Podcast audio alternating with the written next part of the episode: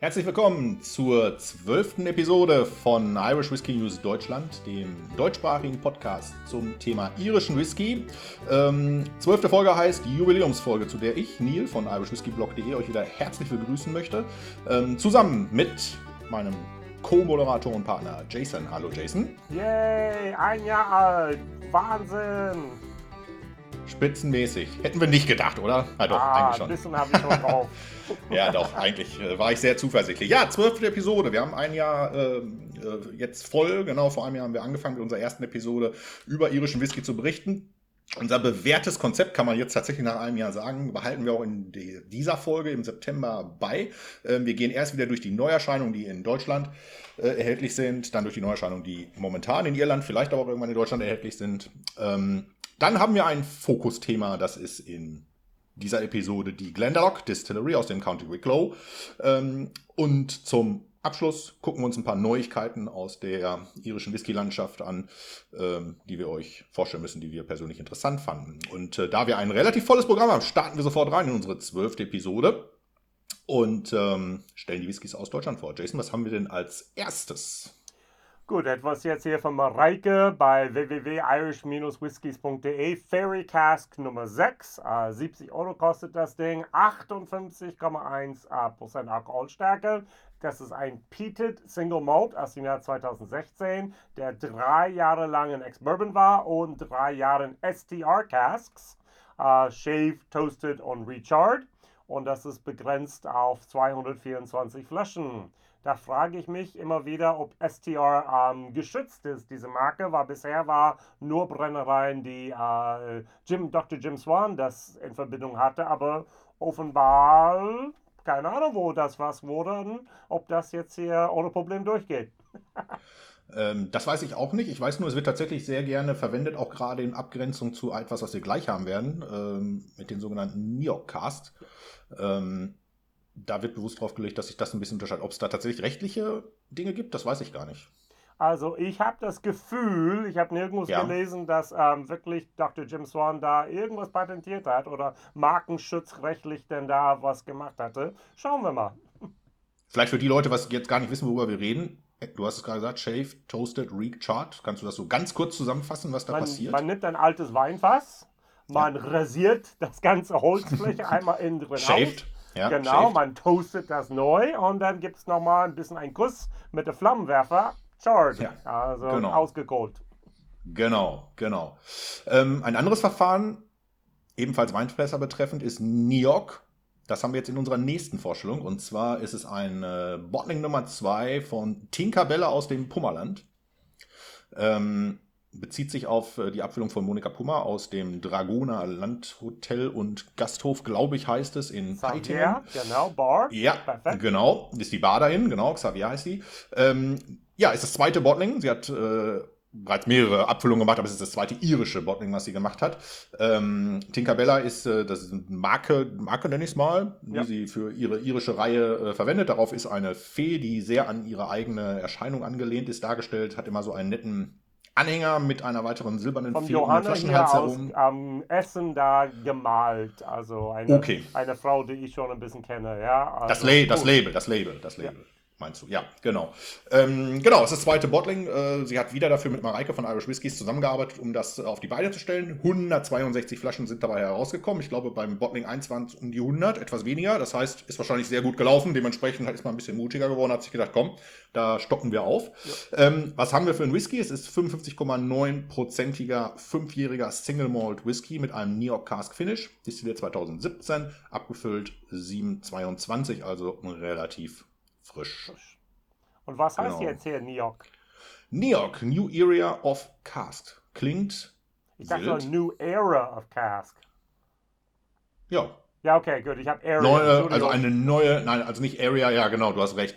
Ich habe es vielleicht falsch betont. Also ein neues Zeitalter ja. der Fässer, wenn man es ja. auf Deutsch übertragen möchte. Ähm, und es ist im Prinzip ein ähnlicher Prozess, oder? Ja. ja.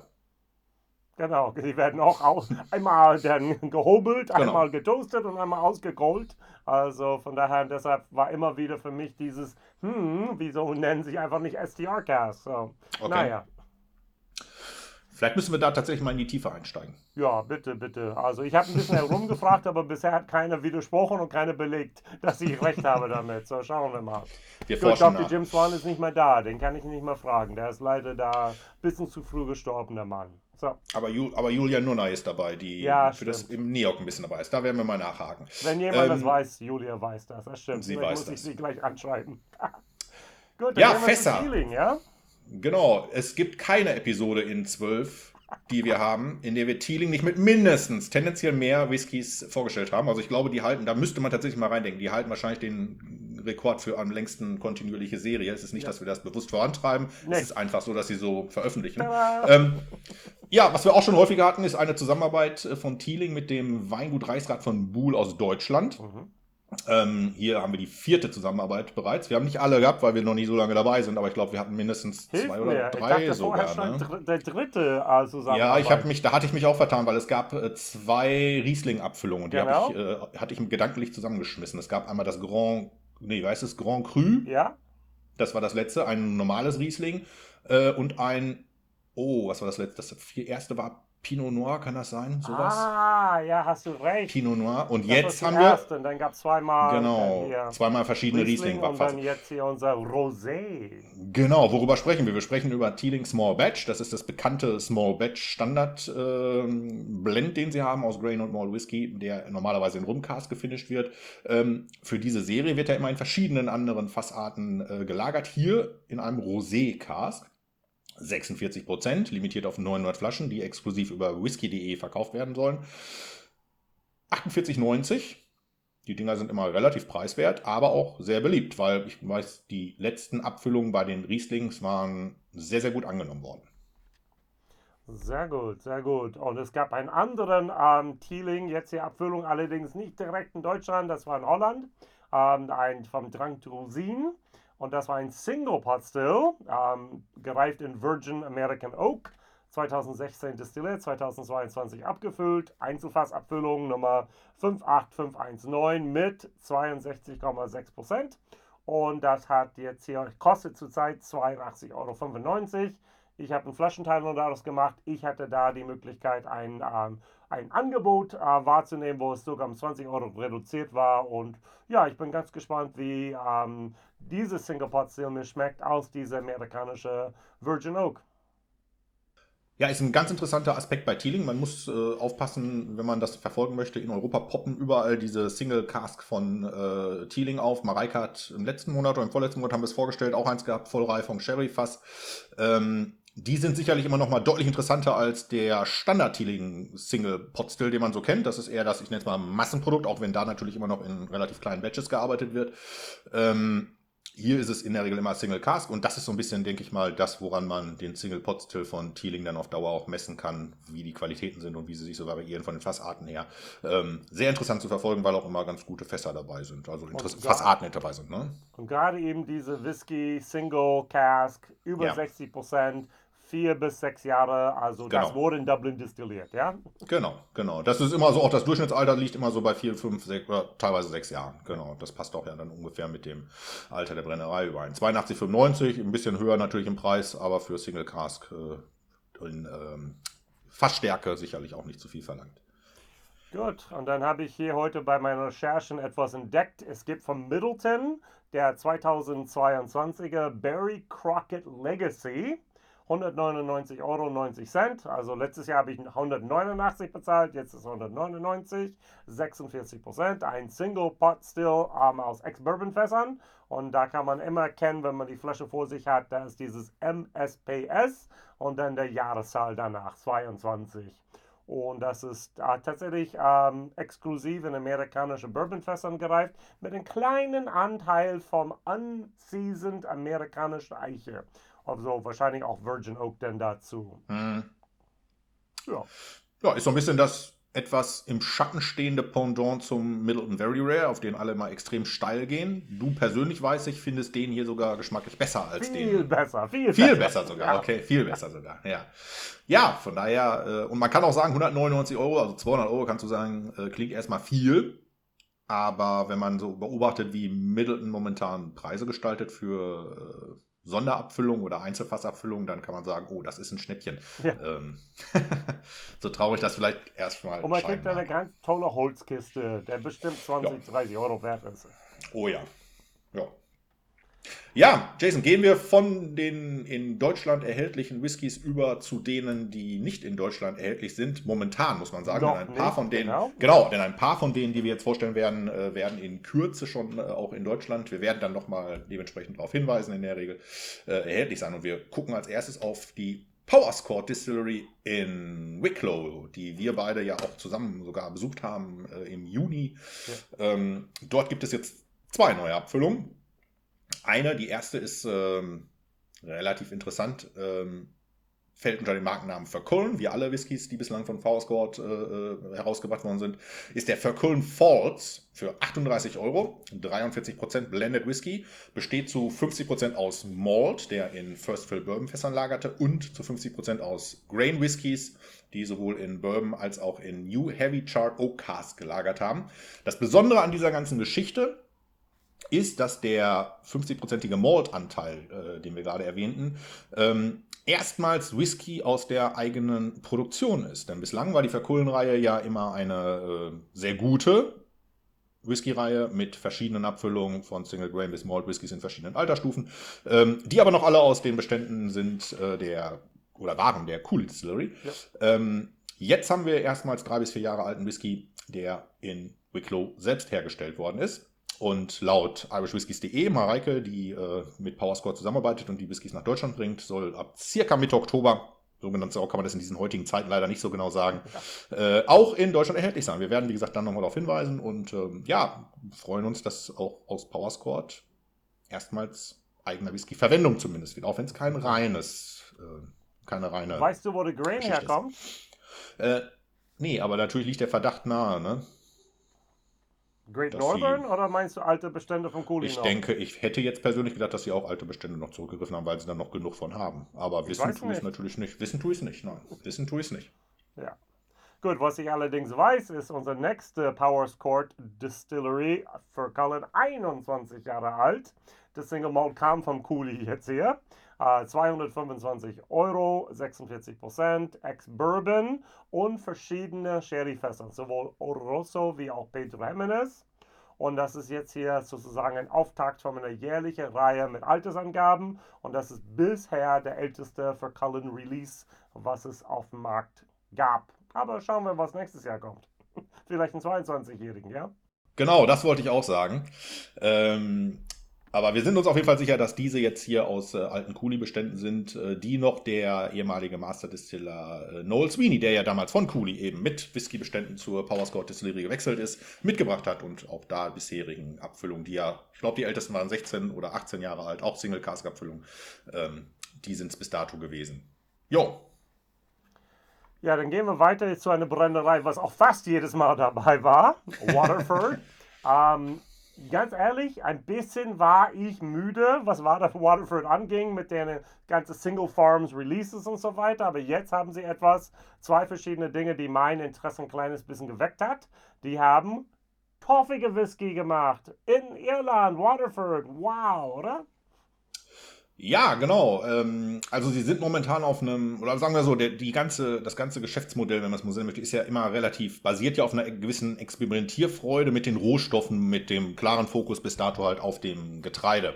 Und auf diesem Fokus bleiben sie auch. Ähm, bis dato ging es ja immer darum, um die Herkunft des Getreides und welchen Einfluss hat der Standort, an dem es gewachsen ist. Ähm, ne? Aber jetzt geht's äh, mal um die Frage, wie wirkt es sich aus, wenn man das Ganze torft. Ähm, wir haben zwei Whiskys, auch die sind von einzelnen Farmen das Getreide jeweils genommen worden. Ähm, aber sie sind halt im Unterschied zu den bisherigen sonstigen Waterford Releases ähm, getorft worden. Und der Torf dafür, der ist, und das ist ein bisschen das Besondere, aus Irland verwendet worden. Ähm, und zwar aus dem County Kildare, das liegt so angrenzend an Dublin, Richtung Mitte des Landes, wenn man so möchte. Ähm, da ist Torf entnommen worden und der ist von der von Minchmalt, das ist einer der großen äh, Anbieter in Irland, die Verarbeitung von Malt für die Brau- und äh, Destillerieindustrie äh, durchführen, verarbeitet worden. Ähm, Das ist so ein bisschen das Besondere daran, denn bis dato ist es eigentlich immer so gewesen, dass äh, Torf von oder das getorftes Malt, also Peated Malt von außerhalb Irlands eingefügt worden ist, weil keiner es in Irland macht. Da es das natürlich eine Geschichte war, die über Jahrzehnte ähm, niemand verfolgt hat. Ne? Wir erinnern uns mal 15, 20 Jahre zurück. Da gab es schlicht keine ähm, torfigen irischen Whiskys mit Ausnahme Connemara. Ähm, und hier geht jetzt etwas los und dieses ist sozusagen das erste Mal, dass wieder richtiges getorftes Malz aus Irland Verwendung gefunden hat. Genau. Zwei Abfüllungen gibt es. Fennis Court ist die erste, nennt sich nach dem Farmgelände. 85 bis 90 Euro sind ungefähr der Preis, die in den Märkten aufgerufen werden dafür. Der zweite ist äh, Bannon. Unterscheiden sich nicht nur durch die Herkunft des Getreides, sondern auch ein bisschen durch den Rauchgehalt. Ja. Ähm, Finnis Court sind 38 ppm und Bannon hat 47 ppm. Also Kannst du das so ein bisschen ein, Kannst du das so ein bisschen ein, einordnen in dein, in irgendwas, was die Leute vielleicht so genau, ich wurde gerade vergleichsweise machen, kennen? ich habe beiden ähm, jetzt hier Montag für eine Woche probiert auf der internen okay. Hausmesse bei Kirsch. Da ja. war auch dann hier ähm, Mark ähm, New ähm, Markt denn dort aus Irland und hat ein bisschen das hier ähm, gepusht und erzählt. Also der Peated Fennis Court war für mich wie Ben Romach. Der war fast wie beim Taliska, Highland Park, diesen Bereich, wo es wirklich erträglich war für mich.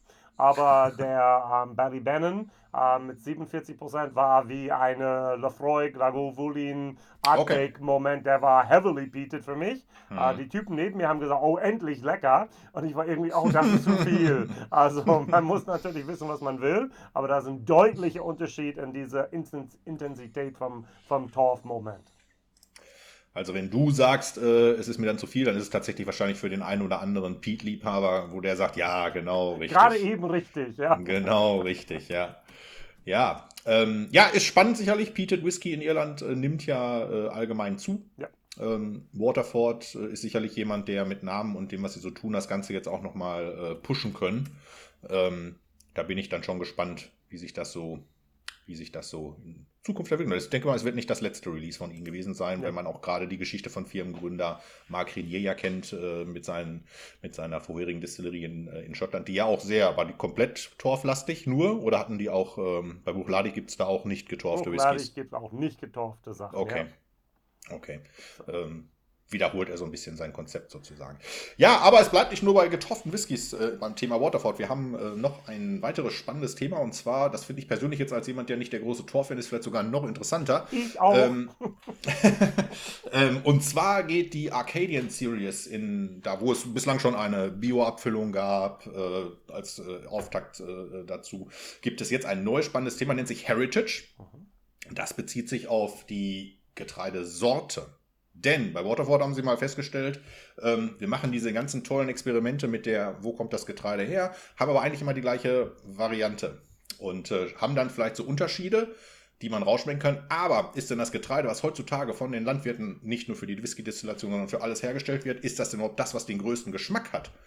Und das haben sie hinterfragt, denn die Getreidesorten heutzutage sind natürlich eher auf Ertrag optimiert, denn wir wollen von vorhandenen Bodenverhältnissen möglichst viel Ernte runterbringen.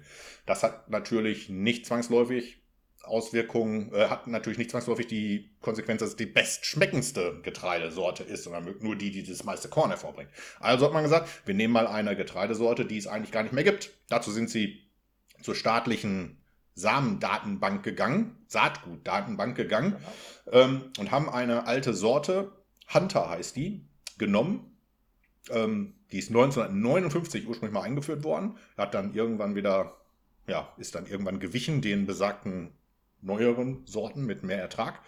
Ähm, hat die genommen, destilliert, um zu gucken, wie verändert sich denn der Geschmack des Ganzen, was wir da so tun wenn wir eine andere Variante nehmen. Wobei ähm, erst einmal haben sie wirklich so ein Päckchen bekommen, den man in ja. einer Hand halten könnte.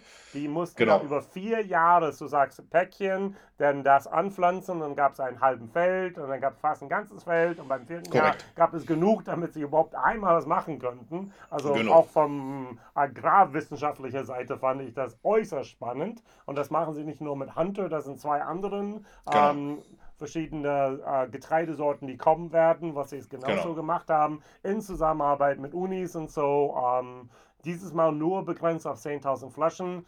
Die äh, Hunter fand ich in der Nase nicht wow, aber ein Geschmack war, oh, das will ich doch wieder. Das war richtig, richtig lecker interessant. Sehr cremig, sehr, sehr ölig.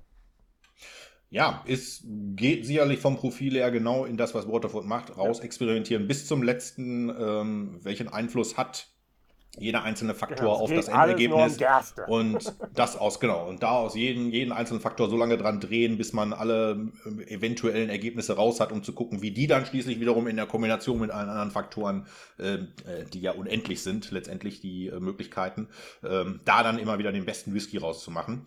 Äh, ähm, das kommt dann einmal in diesen Single Farm Abfüllungen heraus, aber auch in dem, was passiert, wenn man dann von diesen tollen Ergebnissen verschiedene wieder miteinander blendet. Und da kommen wir dann zum vierten, zur vierten Abfüllung von Waterford, die wir jetzt diesen Monat drin haben. Und zwar ist es nämlich ein mikro ein neues, das in Frankreich exklusiv herausgekommen ist.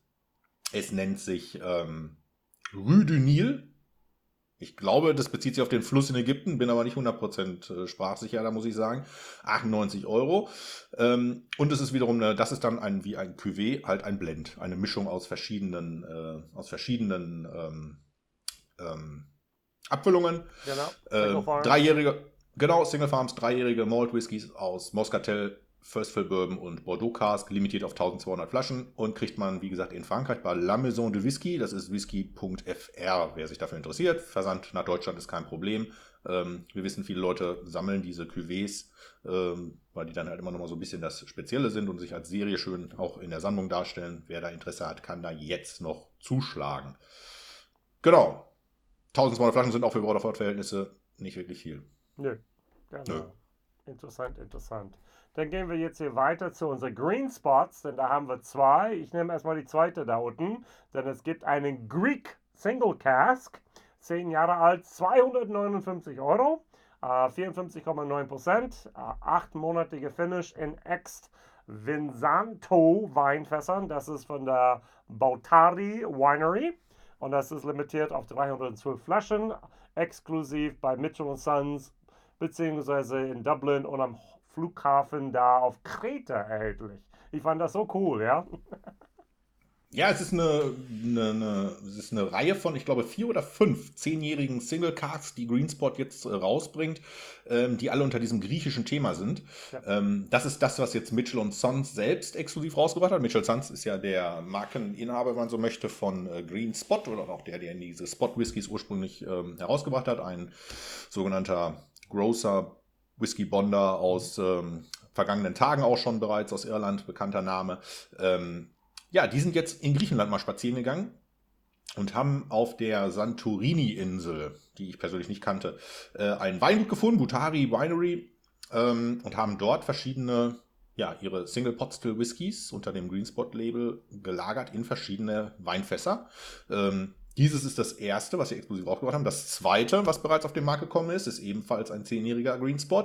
Ähm, der ist erschienen exklusiv für das Irish Whiskey Magazine. Und da kommt jetzt so ein bisschen der Bogen. Warum Griechenland? Denn der Chefredakteur vom Irish Whiskey Magazine, das ist so das führende, die führende Publikation für, zum Thema irischen Whisky in Irland, der ist halt, äh, hat griechische äh, Abstammungen. Genau. Und ähm, ja, für den war es natürlich eine tolle Sache, dann ähm, ein Green Spot Single Cask für sein Medium, für sich selber, in Verbindung mit ähm, seiner Abstammung äh, aus Griechenland herzustellen. Für dieses äh, zweite Green Spot Single Cask wurde ähm, der Whisky für acht Monate in Ampeliastos Wine Casks. Ähm, das ist ein Wein exklusiv, der auf dieser Santorini-Insel irgendwie abstammt, äh, äh gefinisht. 52,6 Prozent, also auch in Verstärke. Ähm, ja, beide kosten nicht zusammen leider, sondern einzeln 295, 295 Euro. Da sind wir bei dem, was wir vorhin schon gesagt haben. Denn Greensport gehört ja zu, äh, wird hergestellt in Middleton. Da sind wir dann wieder bei dem, was wir vorhin äh, über, über äh, Barry Crockett Legacy Release gesagt haben. Ähm, kommen schon mal heftige Preise momentan bei raus. Ich finde, für einen zehnjährigen Whisky, auch wenn es Single Cask ist und Fassstärke, sind dann 300 Euro schon gewaltig. Ja, also schon 30 Euro pro Jahr, das ist viel. Ja, ja. Genau. Ja, da kennt momentan die, die, aber natürlich auch dank der riesigen Nachfrage nach den Produkten, gerade diese Green Spot, Redbreast, besonderen Abfüllungen, Single Cask Abfüllungen, da kennt der Preis momentan wirklich nur einen Weg nach oben und äh, es gibt, solange es genug Käufer dafür gibt, ähm, wird das sich nicht groß ändern, befürchte ich. Ja, fürchte ich auch. Gut, dann gehen wir, wo es nicht ganz so teuer ist. Uh, The Shed Distillery, unsere letzte neue Vorstellung in diesem Monat. Das ist hier der uh, Drumchambo Ponot oder Pinot Noir Cask, 88, 89 Euro. 43 Prozent, ein Single Pot Still aus Ex äh, Pinot Noir Fässern und 7200 Flaschen. Also das sollte auch hoffentlich was davon nach Deutschland kommen. Genau, ich glaube, die ersten beiden Abfüllungen, die sie auf den Markt gebracht haben, sind jeweils nach Deutschland gekommen. Es ja. war ein Single Pot Still, es war ein Single Malt. Ich ja. glaube momentan, das ist jetzt hier der gleiche Pot Still Whisky im Stile her, ähm, also von der Mashbill her, nur halt aus einem Ex Pinot Noir Cask anstatt aus, ich glaube, es waren normale Bourbonfässer bei dem ersten. Pot Still Whisky ist bei denen immer Malted Barley, Unmalted Barley plus Haferbeigabe. Ähm, ja, 7200 Flaschen ist schon ein bisschen was, aber ich glaube, die Releases waren immer so im Rahmen 10.000 und mehr. Ja. Ähm, von daher, ähm, genau, sollte da auch was hier abkommen oder die sich die Gelegenheit irgendwie ergeben, dass man an eine Flasche kommt, wenn man sich dafür interessiert. Genau. Dann werden wir gleich ein bisschen was an Werbung von Mareike hören und wir sind gleich zurück mit unserem Hauptthema. Hallo, Mareike von Irish Whiskies hier. Diesmal möchte ich euch vom Irish Whisky Wochenende erzählen. Dies findet dieses Jahr am 12.11. und 13.11. statt. Und wie auch in den letzten Jahren haben wir wieder tolle Tasting-Sets für euch zusammengestellt. Elf Whisky-Bonder und Destillerien werden teilnehmen. In den Tasting Sets habt ihr wieder New Make, Sonderabfüllung, angereiften Whisky. Also es sind wieder ganz tolle Sachen mit dabei. Ein Set kostet 38,90 Euro. Natürlich ist auch wieder Live-Musik für euch mit am Start. Ihr findet Rezepte auf unserer Seite irish-whisky-wochenende.de, sodass ihr euch ein rundum gelungenes Irland-Wochenende zu Hause machen könnt. Und wer möchte, kann noch im Landhotel Country Pub Römblick teilnehmen. Dort habt ihr dann auch am Samstagabend noch Live-Musik. Tasting-Sets könnt ihr euch sichern über irish-whiskys.de oder über den Zeitplan auf der Webseite www.irish-whisky-wochenende.de. Wir freuen uns auf euch. Ja, heute möchten wir uns mal eine Brennerei anschauen, die schon ähm, vom Namen her relativ lange präsent ist, auch im deutschen Markt. Äh, wenn wir mal zurückblicken, so die letzten zehn Jahre und überlegen, wie ging das so los mit irischer Whisky abseits der großen etablierten Brennereien, kommt nach Deutschland, ähm, dann tauchen natürlich so Namen auf wie Teeling, ähm, tauchen so Namen auf wie äh, äh, Whitest Tears, äh, die sogar schon noch deutlicher früher dabei waren. Aber ein Name, der auch schon sehr lange dabei war, waren äh, die Abfüllungen der Glenda Lock Distillery. Ähm, das möchten wir uns jetzt einmal genauer anschauen. Glendalough äh, kennen vielleicht viele, die noch nicht mal unbedingt auch äh, sich mit Whisky so vielleicht auseinandersetzen oder kennen sogar sehr viele, die sich nicht mit Whisky aussetzen, denn Glendalough ist ein Tal in den Wicklow Mountains, bekannt für eine Klostersiedlung ähm, und einer der größten Sehenswürdigkeiten in Irland, so auf einer Stufe mit Giants Causeway, Cliffs of Moher und halt Dublin und das ist auch da, wo es relativ nah dran ist. Es ist ungefähr eine gute Autostunde, ein bisschen mehr äh, von, von Dublin entfernt.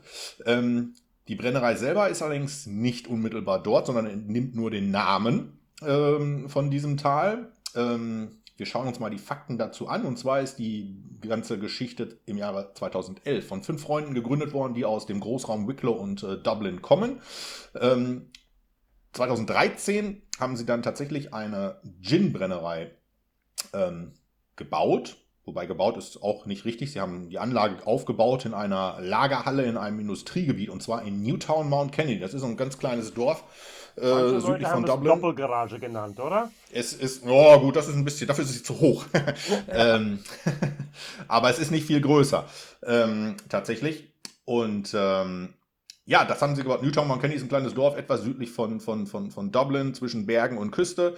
Ähm, Glendalough ist ungefähr 20 Kilometer entfernt. Ähm, also tatsächlich nicht, nicht unmittelbar daran. Der Name ist, wie gesagt, das, was genommen wurde.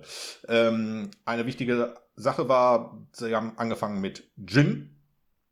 Ähm, unter dem gleichen Markennamen, Glendalough Gin, den kannten dann auch relativ viele, denn der ist auch sehr populär angekommen. Äh, 2016 haben sie dann einen äh, wichtigen Schritt gemacht, da kam nämlich der kanadische Getränkehändler Mark Anthony Bruns dazu und hat als Teilhaber Anteile übernommen. Das hatte den Vorteil, dass sie einen größeren Zugriff auf internationale Märkte hatten. Ähm, 2018 begann es dann Whisky herzustellen selber. Die haben nämlich dort eine kleine Potstill-Anlage aufgebaut, ähm, um eigene Whiskys zu produzieren. 2019, ein Jahr später, hat dann Mark Anthony Bruns 100% der Anteile übernommen und ist seitdem der alleinige Inhaber des Ganzen. Auf die äh, Geschäftsführung und dergleichen hatte das keinen Einfluss. Das heißt, die fünf Freunde, die es gegründet haben, sind weiterhin die aktiven Menschen. Ja, was haben die hergestellt? Und zwar ist es, äh, wie gesagt, Jason, du sagtest es gerade, eine größere Doppelhälfte, äh, Doppelgarage. Ähm, der Begriff Mikrodistillerie, Mikrobrennerei, Craft Distillery, was man es auch immer sagen möchte, der trifft auf das tatsächlich äh, faktisch sehr, sehr gut zu. Ähm, für die Whiskyproduktion ist eine Potstillanlage dazu gekommen. Die musste tatsächlich beim Einbau ganz stark angepasst werden an den vorhandenen Raum. Die steht so an der Seite. Das heißt, wenn man so reingeht, hat man so zwei Meter Platz und dann links musste das so reingepasst werden. Das heißt, man konnte jetzt nicht zwangsläufig sagen, okay, das ist das Optimalste für unsere Produktion, sondern wie kriegen wir es in unsere Mini-Halle rein? Das war so ein bisschen ähm, 50 Prozent der Aufgabenstellung.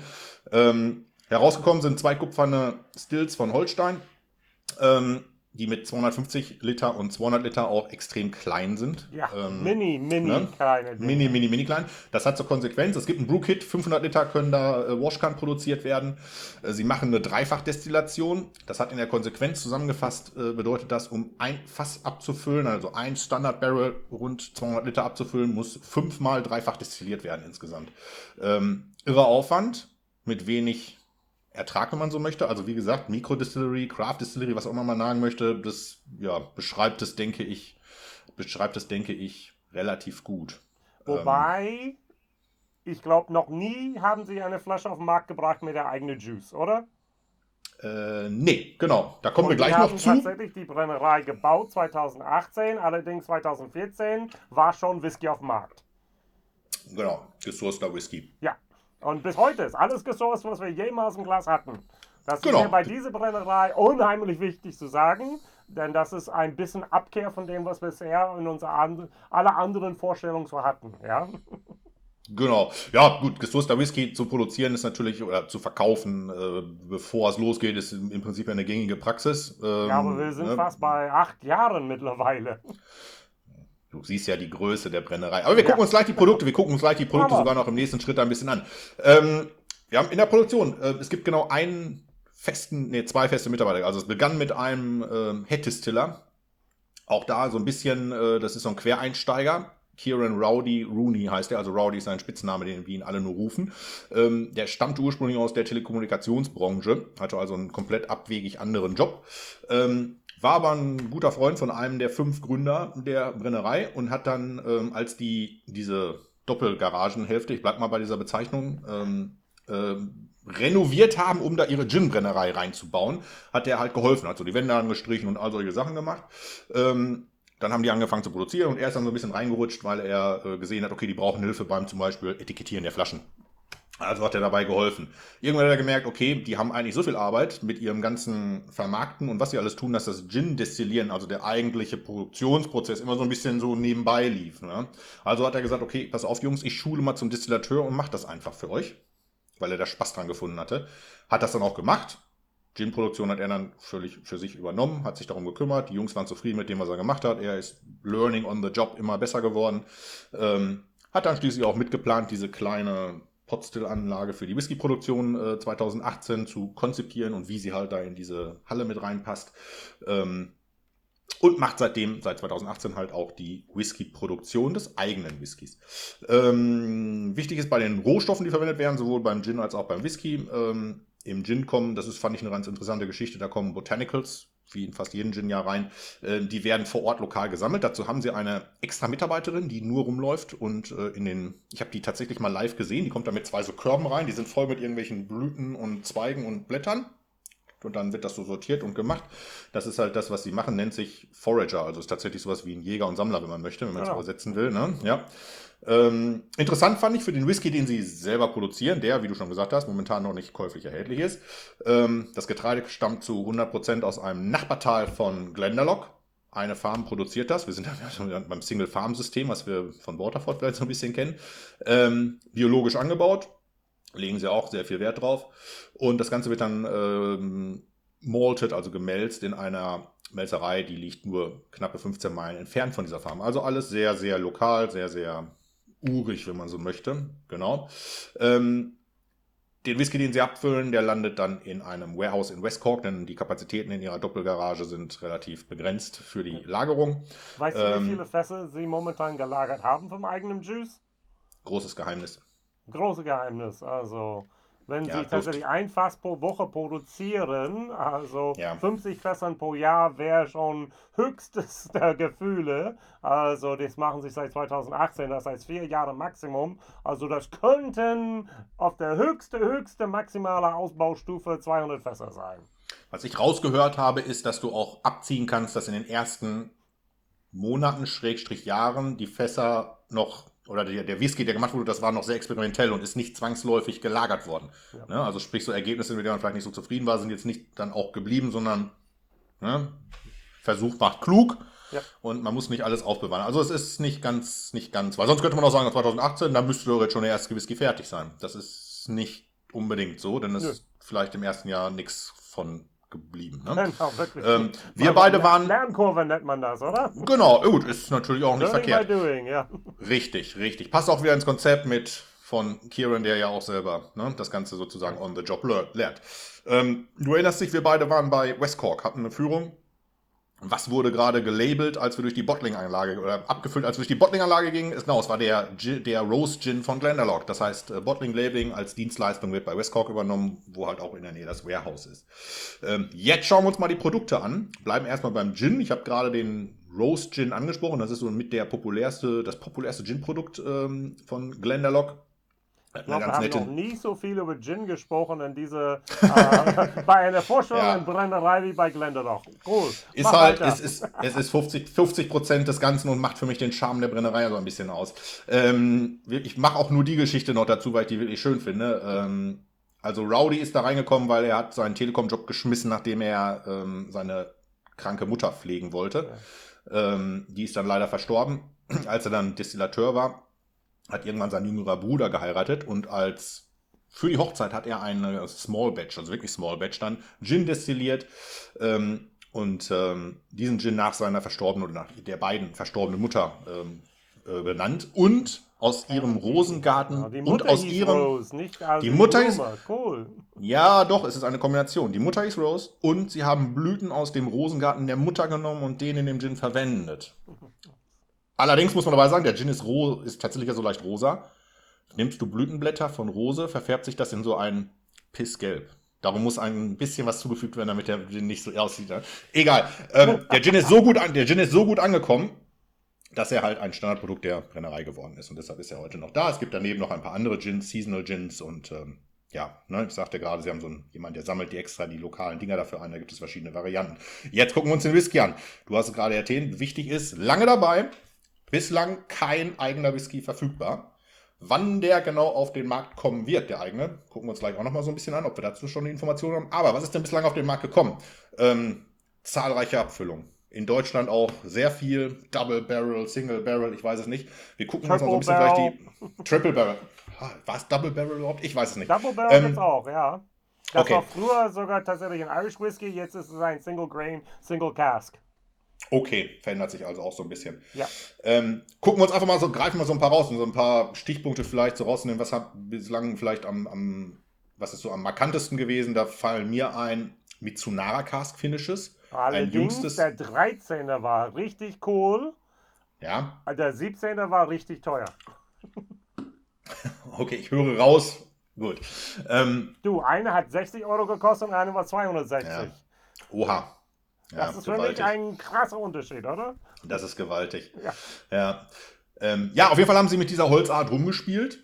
Ähm, das jüngste Release, was sie hatten, war ein siebenjähriger Single Malt, ebenfalls mit Mitsunara Fisch. Den Preis habe ich jetzt gerade nicht so ganz auf dem Schirm, muss ich gestehen. Aber es ist so einmal mit dieser Holzart zu arbeiten. Ja. Beim Cast Finish, das ist so ein bisschen das, was ich will nicht sagen, ist so ein, ist ein Kernmerkmal von ihnen geworden. Aber sie sind halt da schon ein bisschen mit äh, verbunden worden. Eine zweite Sache, die ich ziemlich cool fand, das war ein Single Potsdam Whisky, den sie genommen haben. Und den haben sie in Virgin Irish Oak Cast getan. Ähm, und nicht nur das, diese Fässer sind hergestellt worden aus Irish Oak, also aus Eiche. Die nicht nur aus Irland, sondern die aus Wicklow kamen, aus einer nachhaltigen Forstanbaugeschichte, wo halt bestimmte Bäume entnommen worden sind, die dann auch wieder aufgeforstet worden sind. Ähm, und man kann letztendlich an seiner Flasche nachvollziehen, welcher Baum von welchem Standort verwendet worden ist. Also jetzt kann man sagen, das ist ein bisschen gimmickmäßig und so, aber eigentlich eine ganz coole Sache, das nachzuvollziehen. Und Irish Oak auch weiterhin etwas, was auch aufgrund von Seltenheit ein bisschen von der, äh, von der, von der Art des Holzes, im Unterschied zur äh, europäischen Eiche, auch wenn es die gleiche botanische Gattung ist, ähm, nicht sehr häufig verfügbar ist. Ne? Ich weiß, Middleton hat so ein Ding, ne? so eine Reihe mit auch mit ebenfalls einzelnen Bäumen. Ähm, also ist schon so ein bisschen was, ähm, was äh, ja, ich finde auch so ein bisschen Signature-mäßig. Genau, manchmal muss man sogar in um, Irland warten, bis ein Baum gefällt wird vom Wind.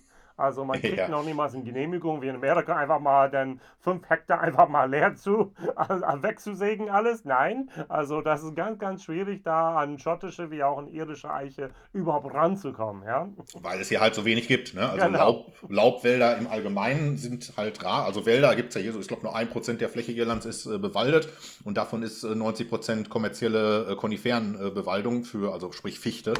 Ähm, und der Rest ist dann natürlich in irgendwelchen Orten, wo eigentlich nicht gefällt werden soll, weil es dann naturbelassen oder äh, ja. aufgeforstet neu und so ist. Ähm, entsprechend, ja, ist das eine relativ seltene Geschichte. Ne? Ähm, ja, was sind die künftigen Whiskys? Ähm, dazu hatte ich einen, mit Rowdy vor geraumer Zeit mal ein Gespräch, da hat er mich relativ informiert, umfangreich darüber, was denn da überhaupt gemacht wird. Denn das ist ja, wie du gesagt hast, äh, bislang gesourcete Whiskys. Alles, was auf dem Markt ist, was man kennt, ähm, stammt nicht von ihnen selber. Und viele Informationen gab es bis dato eigentlich nicht dazu, was die denn überhaupt so selber bis dato machen in ihrer kleinen Mikrobrennerei in der Doppelhaus, äh, nee, Doppelgaragenhälfte. ähm, Doppelhaus von mir aus auch. Ja, das wäre dann wieder relativ groß. Nee, äh, was gibt es? Ja, sie machen bislang ausschließlich Potstill Whisky. Tatsächlich, ausschließlich. Und zwar noch im Sinne auch der, ähm, der, der GI-Vorschriften, also sprich, ähm, nur ein marginaler Anteil von anderem Getreide, was nicht gemälzte oder ungemälzte Gerste ist, also sprich maximal 5% Hafer zum Beispiel. Ähm, und, jetzt kommen wir wieder zum Thema, dieser Whisky wird bislang ausschließlich in Virgin Irish Oak Cast gelagert. Das ist dann allerdings schon ein bisschen Signature, ne? weil da fällt mir jetzt niemand ein, der das sagt, er macht nur Potstill Whisky und lagert den nur in Virgin Irish Oak Cask. Wie viele es davon gibt, weiß ich nicht. Wann der erste davon spruchreif ist, ähm, das ist auch noch ein Geheimnis, das ist aber auch noch nicht bekannt. Ne? Also ähm, es ist so, dass da wird es, und das sagte mir Rowdy, es wird da so eine Art, eine harte Debatte geben zwischen ihm als Destillateur, der natürlich sagt, zehnjährig frühestens, und den kommerziellen wirtschaftlichen Interessen des Konzerns Mark Anthony auf der anderen Seite, die sagen werden, naja, fünf Jahre wäre schon gut, wenn wir das erste Mal vielleicht einen Kapitalrückfluss haben oder was auch immer. Ne? Ähm, er sagte dazu, wahrscheinlich wird es released, wenn er am wenigsten unzufrieden ist.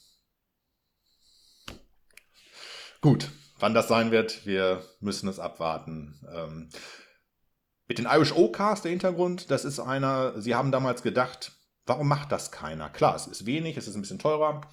Ähm, ist irgendwas schlecht damit? Nein. Also haben wir doch die Idee, lass uns das doch machen, dann sind wir sozusagen die Pioniere.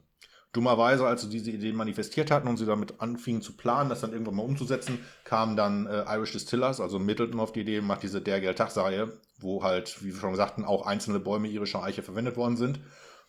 Somit war die Pionieridee gescheitert, aber wenn jemand wie Irish Distillers das macht, kann die Idee ja nicht so schlecht sein. Also ist das mit dem Irish Oak Cast, äh, was sie da vorhaben, vielleicht äh, etwas zielversprechendes. Ja, leider können wir nicht sagen, es kommt in den nächsten ein bis zwei Jahren der Whisky raus, das müssen wir noch abwarten. Aber zumindest können wir ein bisschen Input geben, was es denn für Whiskys äh, grob sein werden. Nämlich Potstill Whiskys, die in Virgin Irish Oak Cask gelagert worden sind. Klingt teuer. ja, klingt teuer. Klingt teuer. Das äh, wird es dann zeigen, genau. Ähm, abseits davon, Zukunftspläne. Es ist beabsichtigt, aber auch da noch ohne genauen Zeitplan, eine größere Distillerie, die allerdings weiterhin eher einen Craft-Charakter behalten wird. Ja, also nicht so ein, es wird kein neues Mittel entstehen, die zu bauen und zwar dann jetzt doch in Glendalough. Dann kämen Name und Brennerei dann auch zusammen. Ähm, es gibt wohl einen Ort, der auch schon dafür auserkoren ist. Planungsverfahren dürfte sich ziehen, denn das ist natürlich ein sehr sensibles äh, äh, Gebiet. Ne? Es liegt mitten im Wicklow Mountains National Park.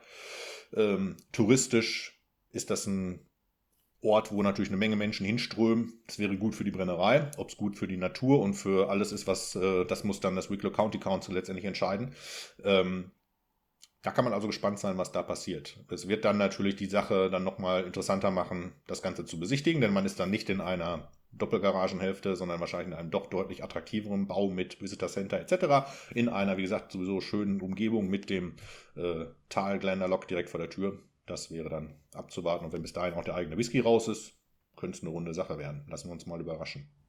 Wobei ich glaube tatsächlich, deren Ziel ist es nicht, ihre ganze äh, Abfüllung, die bisher Erfolg hatten, wegzuschmeißen und nur ein paar Flaschen von ihren eigenen Dinge da ähm, in der Distillery exclusive da zu machen. Äh, die haben einfach mit Glendalough, ich sage mit meinen Worten, einen riesigen Marketing-Erfolg erzielt. Die haben den St. Ja. Kevin genommen, das auf diese Flasche draufgetan und haben einfach Glendalough dann draufgeschrieben und haben Whisky auf die ganze Welt, also Australien, EU, Amerika. Also die haben gesourcete Whiskys gehabt vom Anfang an. Äh, meistens war es Cooley. Irgendwann wechselt es höchstwahrscheinlich, keine Bestätigung, aber höchstwahrscheinlich dann zu West Cork. Und ähm, ich habe einfach bei Whiskey Base ganz kurz einfach Glendalough eingegeben. 122 verschiedene Abfüllungen. Nun durch diese Single Cask und durch diese unterschiedlichen Bäume ja. und so weiter kommen alleine 20, 30 dazu. Aber auch da hat sich deren, äh, ich sag mal, Produktportfolio ein bisschen verändert. Dieses Double Barrel und Triple Barrel am Anfang die auch weltweit verfügbar waren und sind zum Teil. Jetzt ist der Double Barrel nicht mehr ein Irish Whisky, also Malt und dann Grain. Jetzt ist einfach nur ein Grain Whisky, ein Single Barrel. Aber ähm, für mich persönlich, jedes Mal, wenn ich Glendalough eine Flasche sehe, denke ich, wow, also für mich tragen sie schon ein kleines bisschen das unabhängige Abfüller dazu bei, nicht hm. zu verstehen, wo der Irish Whisky hergestellt wurde. Und das ist immer für mich ein kleines bisschen so diese Wermutstropfen, wenn ich an diese Marke denke. Denn für mich ist diese Mikrobrennerei nicht wirklich deren Ziel, sondern das ist ein, fast ein Alibi. Man kann sicherlich sagen, dass der Marketingerfolg, wie du schon sagst, der ist äh, sehr groß. Ja.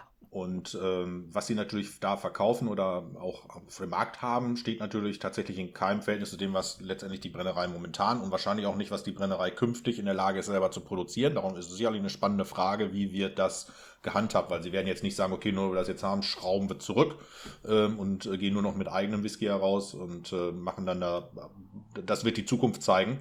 Ähm, auch da natürlich, genau, ähnlich ein bisschen wie bei Teeling, wo wird dann so die Schnittgrenze sein? Wo kann man erkennen, was es dann woher kommt? Ne? Wobei Teeling hat das Ziel, eigenes Zeug nur zu haben eines Tages und das kann ich wirklich wirtschaftlich bei Glendalough momentan nicht sehen.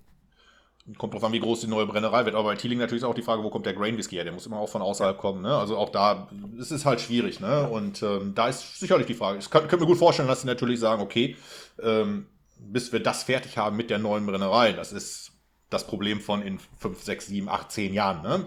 Ähm, von daher, lass uns doch jetzt mal erfolgreich verkaufen und froh sein, dass wir es können ja. ähm, und sehen, äh, was wir dann auf den Markt kriegen. Ich persönlich, wie gesagt, lass mich da überraschen. Ich bin optimistisch, vorsichtig, dass das, was sie erstmal jetzt selber gerade reifen lassen, ganz guter Whisky sein wird, weil dafür ähm, schien mir der Kieran ein recht kompetenter Mensch zu sein, der eigentlich ganz gut weiß, was er da tut. Von daher warten wir das einfach mal ab und die Zukunft wird zeigen, was der Rest kommt.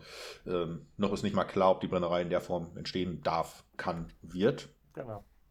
Warten wir es ab. Genau. Aber wir haben zumindest einen kleinen, tieferen Einblick mal in dieses Produkt und ich denke, den Leuten aufzuzeigen, dass das, was da jetzt ist, momentan gesourced ist und dass das Neue entsteht, ähm, konnten wir, glaube ich, hoffentlich ein bisschen vermitteln.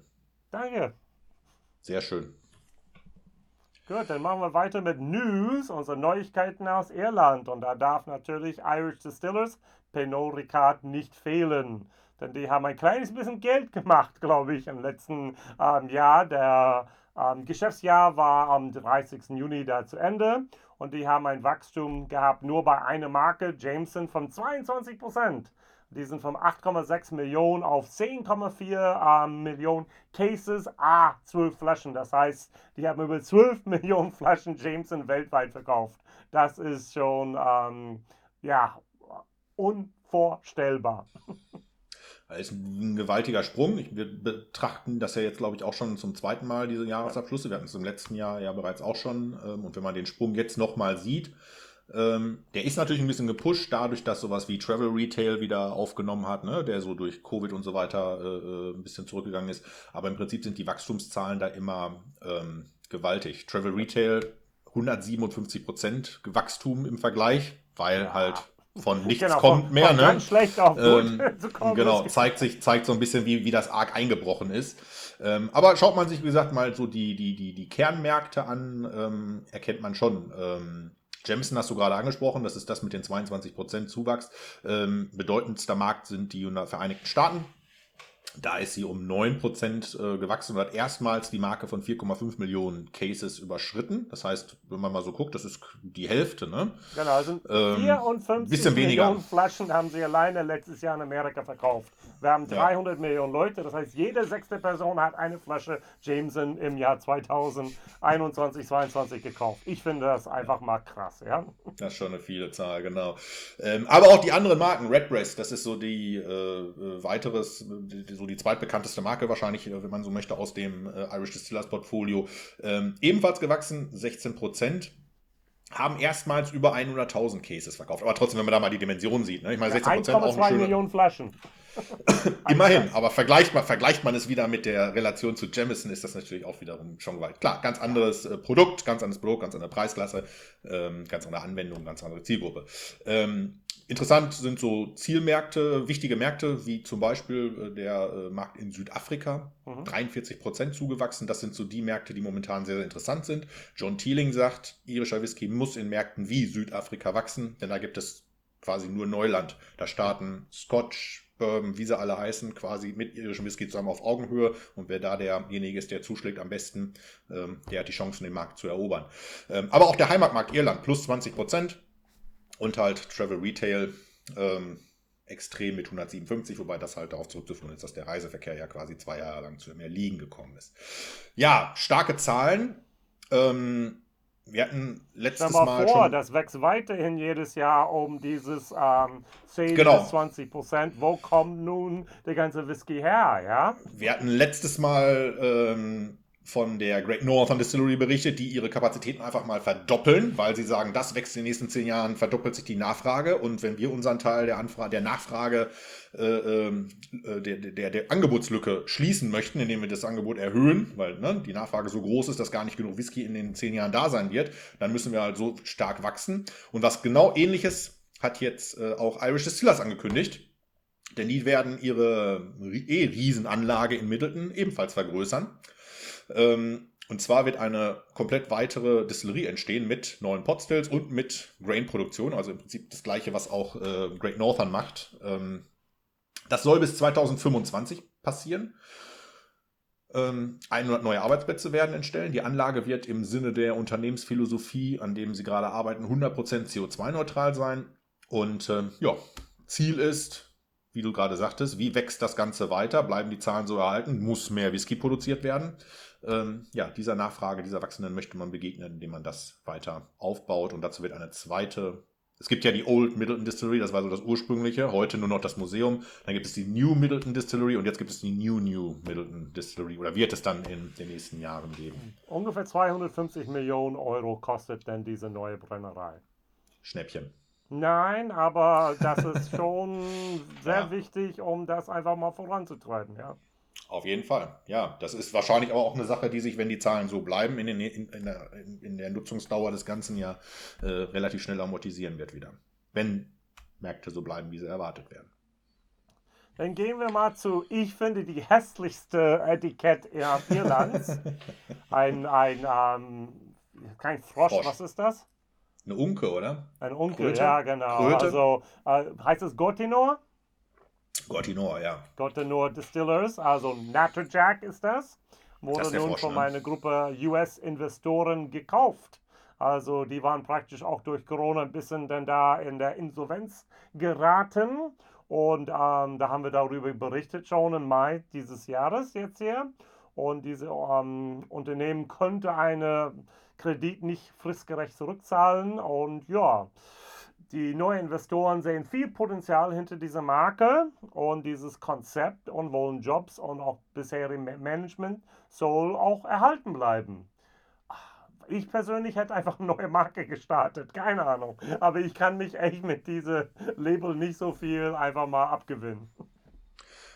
Ich muss gestehen, dass das Ganze so ein bisschen, äh, also ich hätte es vielleicht ähnlich gemacht, weil ich nicht so den die Marke nicht so wahrgenommen habe als so dominant, dass ich sage, wenn ihr jetzt verschwindet und ich mache was Neues mit dem, mit dem, mit dem, mit dem, mit dem Strukturen im Hintergrund, wird das irgendjemandem auffallen. Ähm, allerdings ist die Ausrichtung, glaube ich, auch so ein bisschen auf den US-Markt und vielleicht ist das tatsächlich eine andere Wahrnehmung, als jetzt vielleicht hier in Irland oder in Deutschland das der Fall ist, ähm, sodass die da vielleicht einen anderen Einblick haben oder ein anderes Gefühl für die Sache bekommen haben. Kann gut sein. Ähm, ich weiß nicht, ob die Begründung damals, dass das Ganze durch Corona einzig entstanden ist, A, richtig wirklich war oder ob es vielleicht doch ein bisschen anderes Management-Schwierigkeiten da auch gegeben hat, die dazu geführt haben und ob dann die Idee, das einfach so beizubehalten und nur noch mal Geld reinzuschießen durch Dritte, ob das funktioniert. Das wird jetzt dann die nächsten Jahre zeigen, denn Corona kann ja als Ausrede jetzt nicht mehr erhalten, wenn es nun doch nicht funktionieren sollte. Das ist sicherlich eine spannende Geschichte, ähm, das zu beobachten in den nächsten ein, zwei Jahren, was sich da tut. Auch eine spannende Geschichte ist die Loch Rie Distillerie. Die haben jetzt Mitte September zum aller, allerersten Mal auf eine Mini-Mini-Anlage ihre erste eigene Whisky produziert. Und das finde ich ganz, ganz cool. Ähm, die werden sogar auch eine Presseveranstaltung äh, am 1. Oktober dort vor Ort äh, machen, wo viele Leute hinkommen können, wo sie auch so wieder ein bisschen destillieren können. Aber sie sind eigentlich in dieser Phase, wo sie nicht nur Gin machen, sondern tatsächlich Whisky produzieren wollen, aber mussten erstmal auf ein paar Baugenehmigungen warten und ein bisschen Geld, damit sie endlich das bauen können, wo und wie sie wollen, ja. Auch schon ein ziemlich langer Prozess, ne? ja. in dem sie da warten, warten, warten. Ähm, und ich dachte tatsächlich, dass sie gar nicht destillieren, bevor sie damit fertig sind. Also, dass es bei der Gin-Produktion bleibt. Ähm, und Whisky dann tatsächlich erst entsteht, wenn sie den neuen Standort sozusagen entwickelt und äh, gebaut haben. Aber gut. Ich finde es schön, dass sie das so machen. Genau, warum nicht? Eben. Gut, dann kommen wir zu unserer letzten äh, Sache jetzt hier für News und das heißt Irish Whiskey Wochenende 2022. Das ist am 12. und 13. November und das ist ähm, schon, glaube ich, in der Irish Whisky Welt in Deutschland eine feste Tradition, oder? Das ist die dritte Auflage, entstanden während Corona, weil Messen etc. ja zum Erliegen kam, hat Mareike, die ja hinter der ganzen steht, also irishwhiskies.de ist äh, Organisator, Durchführer, alles dahinter, ähm, die Idee gehabt zu sagen, wir bringen das Ganze dann halt online zu den Leuten nach Hause. Ne? Wenn die nicht auf die Messestände gehen können, um bestimmte Whiskys zu probieren oder äh sich auszutauschen mit ihr, ähm, dann müssen wir zu den Leuten. Das Ganze hat sich dann irgendwie hatte einen guten Zulauf. Ja. Ne, das erste Jahr war gut, das zweite Jahr war besser, also behalten man es auch jetzt in der Nach-Corona-Zeit irgendwie bei. Ähm, das Konzept ist das gleiche. Sie hat ähm, äh, verschiedene Destillateur, Dest nee, Destillerien und äh, Abfüller wieder äh, an Bord, die jeweils einen, einen, einen Repräsentanten, sprich Inhaber, Master Distiller, was auch immer, ähm, äh, äh, ins Rennen schicken. Und die haben dann Zeit mit ihr zusammen drei Whiskys, also drei Abfüllungen die so mehr im Bereich Standard sich bewegen, äh, vorzustellen. Ähm, und dazu ein New Make, beziehungsweise wenn es keine eigene Destillerie ist, dann halt ein besonderes Special äh, aus, dem, aus dem Warehouse ähm, äh, vorzustellen. Diese vier Abfüllungen kann man bestellen und kriegt dann die als Samples zugeschickt. Das Ganze kostet 38,90 Euro. Ähm, ja, und jetzt hat sie veröffentlicht, die Sets sind zu bestellen und wer denn den Teil. Und da haben wir die Liste, die würden wir jetzt einfach mal ganz kurz so dargehen. Da ist nämlich W.D. O'Connell dabei, das ist ein Whisky-Bonder und unabhängiger Abfüller aus Waterford. Ähm, die Connacht Distillery, Power Score Distillery hatten wir vorhin noch ähm, mit ihren neuen Whiskys vorgestellt. Mikiel Distillery aus Galway. Ähm, Kinsale Spirits, das ist äh, Abfüller von der Serie Red Earl die haben so eine Reihe äh, verschiedener Whiskys, die sich äh, um lokale historische Geschichte aus äh, ihrem Heimatort Kinsale drehen, herausgebracht. Ähm, Short Cross aus der Redderman Distillery hatten wir in der Vergangenheit auch äh, schon das ein oder andere vorgestellt, die eigenen äh, Whiskys, die sie bislang auf dem Markt haben. Blackwater Distillery, ganz, ganz spannendes Thema. Ähm, Peter Ryan mit seinen sehr, sehr teils experimentellen Sachen. Da freue ich mich besonders auf das, was er als äh, New Make da äh, vorspielt. Hat übrigens, das nur eine Randanmerkung, gerade ein Buch fertiggestellt, das in der nächsten Zeit erscheinen wird. Da bin ich auch sehr gespannt drauf. Und Werden eine Crowdsourcing-Sache, damit er seine Distillerie erweitern kann. Ah ja, das vielleicht auch noch zu erwähnen mal Crowdfunding, nehmen wir mal, ja. Crowdfunding, ja. Nehmen wir mal das nächste Mal mit rein. Ähm, ja, ein bekannter Name noch in dem Ganzen ist äh, Teeling ist wieder mit dabei. Ähm, genauso wie Wayward Spirits, äh, Herausgeber von The Liberator Whisky. Ähm, Lockery, gerade schon erwähnt, äh, eigene Whiskys jetzt in der Herstellung. Vielleicht ist ja sogar ein Sample von dem New Make dabei, der frisch destilliert worden ist. Ähm, und Mareike stellt ihre eigenen Whiskys vor in zwei ähm, Tastings, und zwar einmal Ferry Cask und einmal ähm, aus den Best Drinking Friends. Das sind sie, Thorsten Frahling und Julia Nurnheim, die regelmäßig in äh, Livestreams und Videos äh, zusammen Whiskys verkosten und äh, auch schon eine eigene Abfüllung auf dem Markt haben als Gruppe. Genau.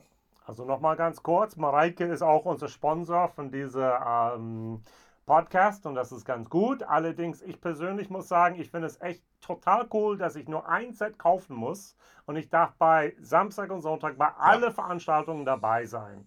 Also ich fliege einmal im Jahr dann nach Irland und zu Whiskey Life Dublin dabei zu sein, um die Hälfte von genau eben diese Leute zu sehen vor Ort. Und die kommen live in dein Wohnzimmer und du musst irgendwie 40 Euro einmal bezahlen, du kriegst Whisky dafür und du kannst wirklich zuhören, den einfach mal interag interagieren mit Chatanfragen und so weiter. Also ein besseres Einblick, was da momentan in Irland passiert in Irish Whisky, kriegt man in Deutschland nicht als denn nee. da wirklich das mitzumachen. Also wer ein bisschen Interesse an Irish Whiskey hat, das ist für mich eine beinahe Pflichtveranstaltung. Absolut. Ähm, beziehungsweise selbst wenn du nicht, also manchmal wird sie ja unterstützt, wenn sie selber auf äh, Messeständen ist und hat sie ja manchmal von einzelnen Distillerien Leute mit dabei. Aber genau, genau, genau, da musst du allerdings dann. Auf einmal. Genau. Und äh, also da hast du schon, da hast du recht. Durch ganz Deutschland fahren, um da die eine Person, eine war in Schwetzingen, eine wird in Hamburg sein, ja. eine war in Nürnberg und also Nein, da absolut. Ich viel mehr Nein, das ist im äh, Tank, als denn da einmal Porto zu zahlen, ja.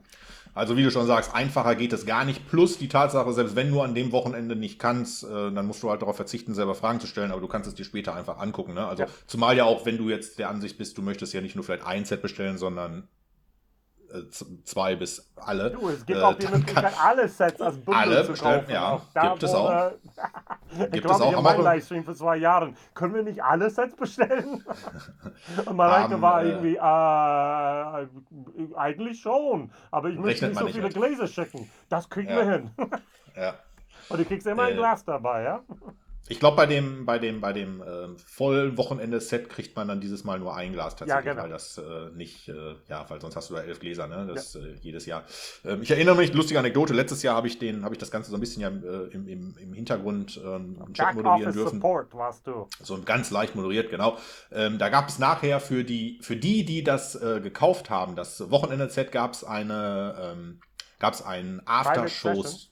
Ja, genau. Da waren dann so vier, fünf Leute mit dabei, die diese Sets hatten. Die waren natürlich, wie soll ich sagen, leicht angeschlagen nach äh, an dem Samstagabend. Ähm, allein deshalb wäre ich schon wieder gerne dabei. Super. Also lohnt sich auf jeden Fall. Also auch ohne irgendwelche Werbesachen ähm, jetzt hier von uns und unsere Kooperation. Ja. Ich bin immer ein großer Fan davon. Coole, coole Sache. Gut, wir sind am Ende jetzt hier. Was machen wir nächsten Monat? Höchstwahrscheinlich.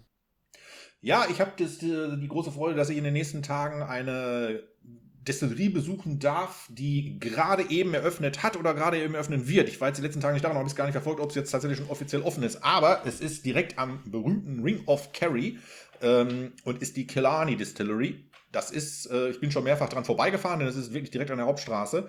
Äh, ein Riesenbau.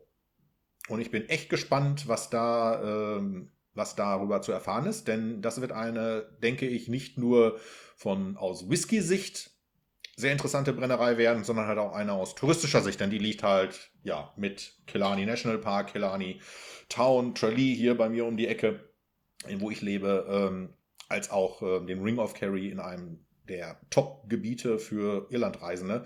Ähm, darum ist das, glaube ich, hochinteressant, darüber zu erfahren, was da der Plan sein wird und was man da erleben kann. Und äh, das schaue ich mir an und dann werden wir diese ganze Sache nächsten Monat vorstellen. Super. Falls ihr diese ähm, Podcast gut findet, weiterempfehlen an andere Menschen, die Irish Whiskey auch mögen. Einmal im Monat kommt was raus. Äh, Webseite www.irishwhiskeynews.de, sonst Hashtag Irish Whiskey mit EYDE. Ja? Ihr könnt uns auch natürlich per E-Mail kontaktieren, irishwhiskey.de at gmail.com. Genau. Und wir freuen uns über jede Form von Feedback, sowohl positiv wie negativ. Negativ ignorieren wir, positiv freuen wir uns drüber. Nein, Nein, machen wir nicht. Ja, Nein, wir, machen wir nicht. wir lernen aus unserer Nicht-Perfektheit. Learning by doing, auch da natürlich. Nein, wir möchten an der Stelle noch sagen, danke an alle, die uns äh, jetzt dann auch schon ein Jahr zugehört haben. Ähm, Danke. wir freuen uns sehr auf, äh, wir werden jetzt nicht aufhören, sondern freuen uns sehr auf äh, das zweite Jahr, das wir dann im Oktober mit der nächsten Episode äh, einleiten werden. Und ähm, ja, danke auch jetzt fürs Zuhören. Ich danke dir, Jason, für die, fürs Zusammenarbeiten. Und ähm, ja, an der Stelle, wenn du nichts mehr zu sagen hast, Tschüss und vielen Dank. danke, tschüss.